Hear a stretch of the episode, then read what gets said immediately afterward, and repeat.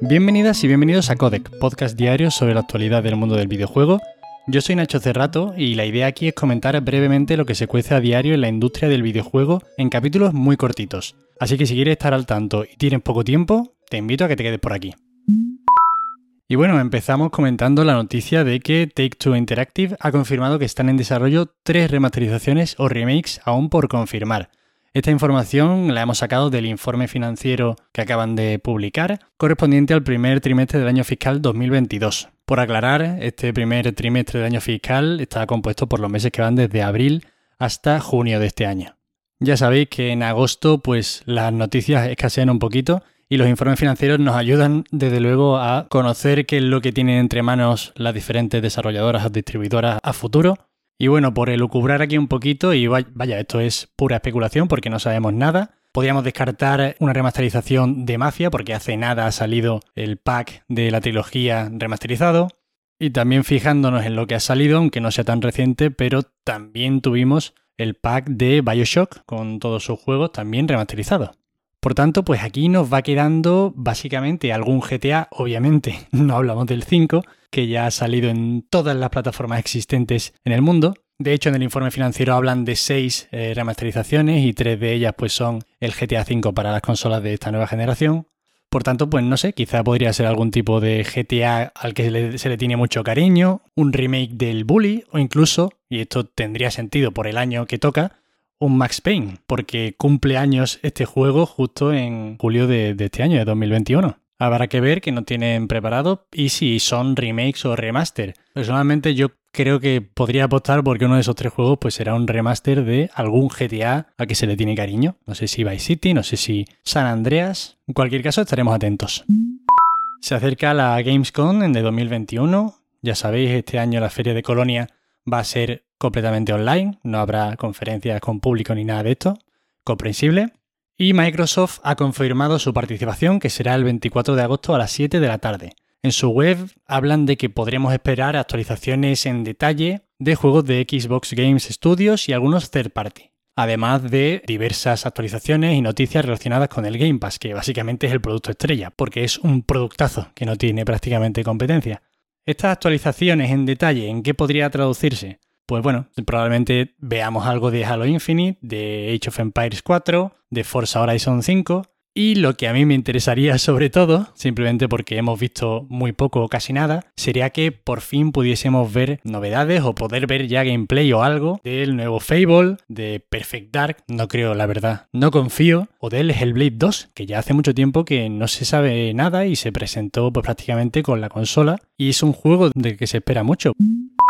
Y hablando de Hellblade, se actualiza para Xbox Series con ray tracing, con 4K, nuevas texturas, distancia de dibujado, partículas, en definitiva una actualización gorda visual para este juego que personalmente a mí me gustó bastante. Es ese tipo de juego que tiene una idea muy prometedora. Bueno, Ninja Theory desde luego tenía músculo para hacer un juego independiente con un aspecto final pues de triple A. Y bueno, este era un juego que a mí me recuerda en cierto sentido a una especie de prueba, como podría ser por ejemplo el Assassin's Creed 1, que era un juego pues muy prometedor, pero que tenía ese cierto tufillo como a demo, ¿no? Como a prueba. No sé si lo recordáis, pero bueno, era plantear una idea, un mundo y unas mecánicas pero no había todavía para ampliarlo a un juego que durase más de 3-4 horas sin que se recurriera mucho a la repetición. Y este Hellblade pues planteaba un mundo, la verdad que es muy interesante. Esta idea de mezclar las enfermedades mentales con la mitología nórdica y con la cultura celta. Y era un juego pues, en el que los desarrolladores trabajaron muy estrechamente con neurocientíficos, con especialistas en salud mental, con organizaciones sin ánimo de lucro, para representar lo más cercana a la realidad posible lo que podría ser tener algún tipo de psicosis. En fin, yo espero mucho de este segundo Hellblade, porque creo eso, que del primero hay mimbres para hacer algo muy pero que muy bueno. Y bueno, os lo recomiendo si tenéis una Xbox ahora mismo y no lo habéis probado todavía. No Man's Sky cumple 5 años y anuncia una nueva actualización.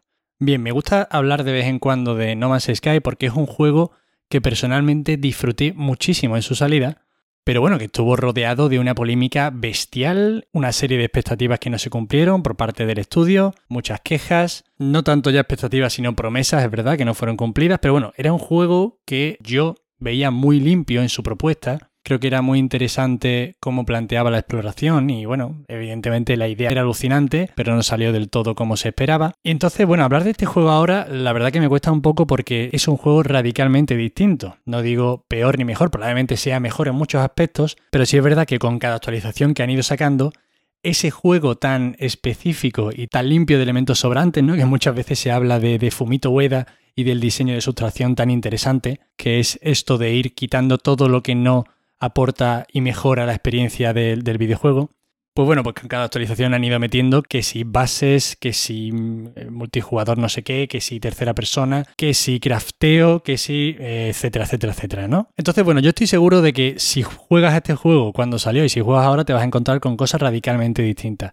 Yo tengo ganas de probarlo de nuevo porque probablemente lo disfrute mucho y en cualquier caso creo que es un ejemplo muy bueno de un estudio que se ha preocupado genuinamente por seguir eh, mejorando su producto muchísimos años después de su lanzamiento, porque es que no paran de lanzar actualizaciones, muchas de ellas gratuitas, y le están dando una vida al juego muy pero que muy longeva. Y para acabar, parece que hay mucho interés en Back for Blood, el nuevo juego de Turtle Rock, el que viene a ser el sucesor espiritual de Left 4 Dead, ha tenido casi 100.000 jugadores simultáneos solamente en Steam durante este pasado fin de semana. Decir que esta beta estaba solamente abierta para prensa o para creadores de contenido y que desde el 12 al 16 de agosto estará abierta para todo el público. A este personalmente le tengo muchas ganas y además este es un juego perfecto para el Game Pass y si alguno no se lo ha sacado todavía, pues se lo puede sacar y se lo puede sacar con amigos a un euro el primer mes y echar unas partidas y pasárselo muy bien. El juego bebe muchísimo del Left 4 Dead y el Left 4 Dead pues es un juego muy divertido para jugar en grupo. Además, en lo que se ha visto de la beta parece ser que el juego está bastante acabado, bastante funcional. Y recordaros pues que este sale el 12 de octubre para todas las consolas menos Nintendo Switch. Y esto es todo por hoy, espero que hayáis estado entretenidos.